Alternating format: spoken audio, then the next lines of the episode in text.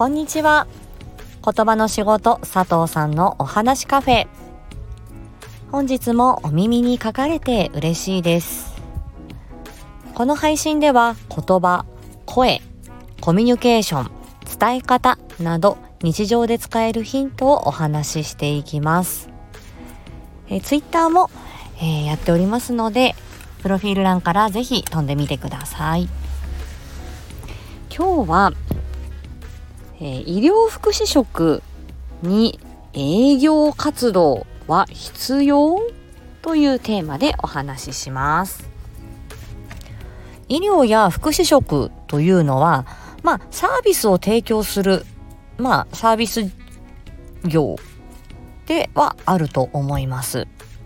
で、えー、一般のですね、例えば美容院で髪を切ってもらう、まあそれもサービスですし、えー、マッサージに行って、あの、まあね、あの、こう施術してもらう、まあそれもサービス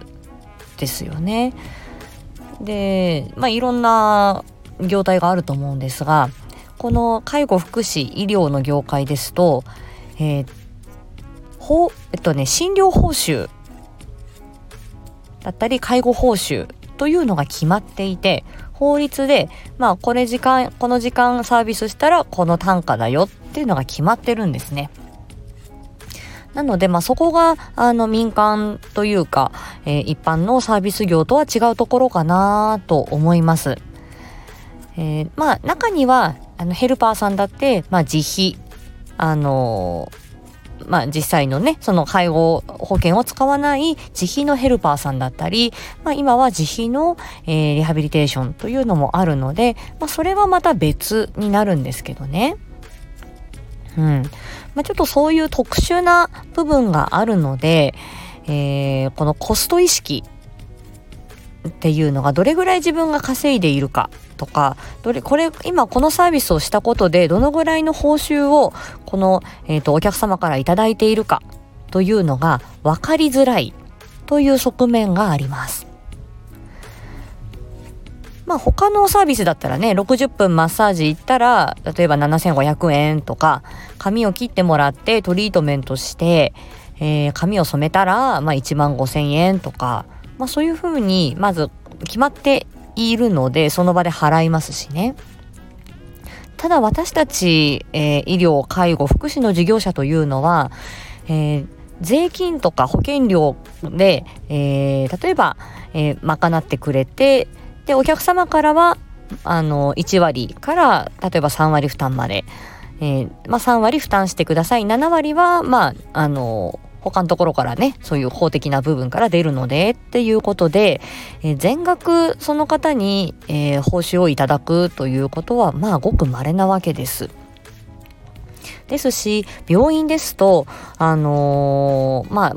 またこの病院のリハビリ職とか看護師さんとか、まあそういう、まあ事務員さん以外の、えー、スタッフでは、まあ例えば入院をしました。で、まあこれこれこういうサービスがあって、こういう風な感じですっていうことで請求書が出ますよね。えご入院とか、まあ外来でもそうですし、介護保険のサービスでもそうですが、その請求書、まじまじと見たことって、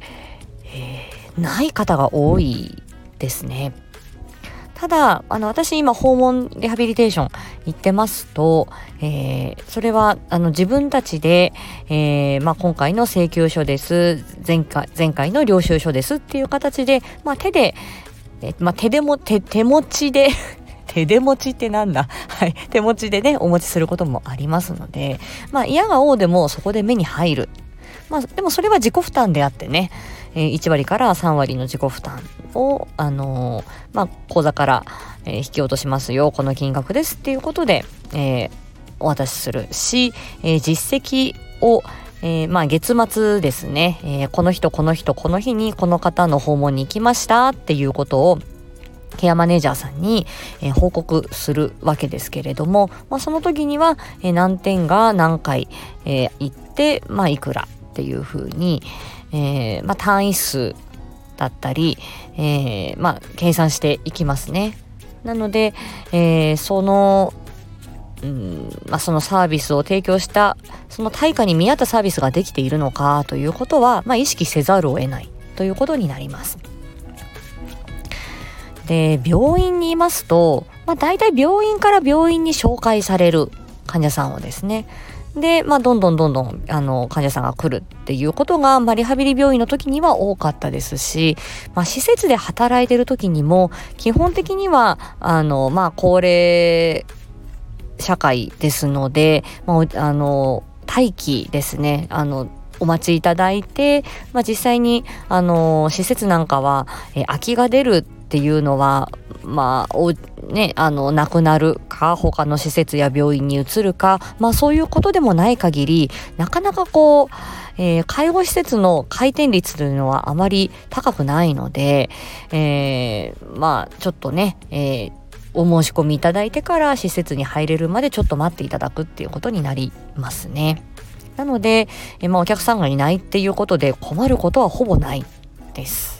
ただ、えー、この放課後等デイサービスや、えー、私のようなその訪問リハビリテーションに行っているものというのは、えー、いろんなサービスがある、いろんな事業所がある中で、えー、選んでいただく必要があります。これは高齢者のデイサービスも同様ですね。えー、自由にどの、えー、場に通うかどの事業所から訪問に来てもらうかどの介護、えー、事業所さんから、まあ、ヘルパーに来てもらうかっていうことを、えー、選べるのでケアマネージャーさんも選べるしもちろん利用者様ご家族様本人も選ぶことができるので選ばれる立場なんですね。となるとやはりあの PR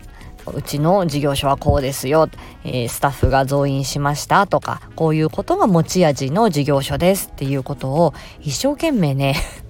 えー、営業に行きます。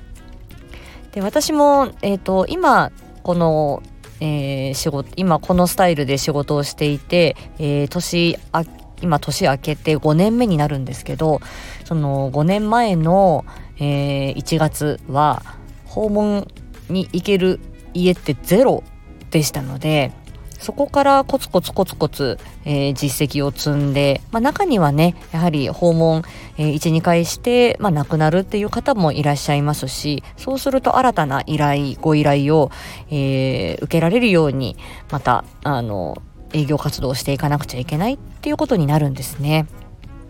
うん、いい噂も悪い噂もこの医療福祉介護の業界狭いですのでねすぐ広まりますし特にこのリハビリ専門職というのはまあできるサービスということもありますけれども結構人間同士ですから相性だったり、えー、その人の人柄だったりまあいろんなことでね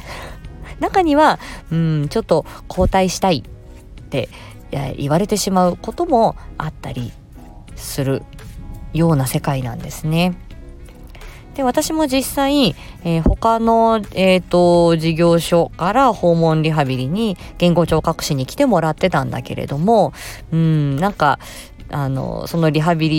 リの方が なんかちょっとおどおどしているで本人とコミュニケーションがなかなかこううまく取れてないような感じがするし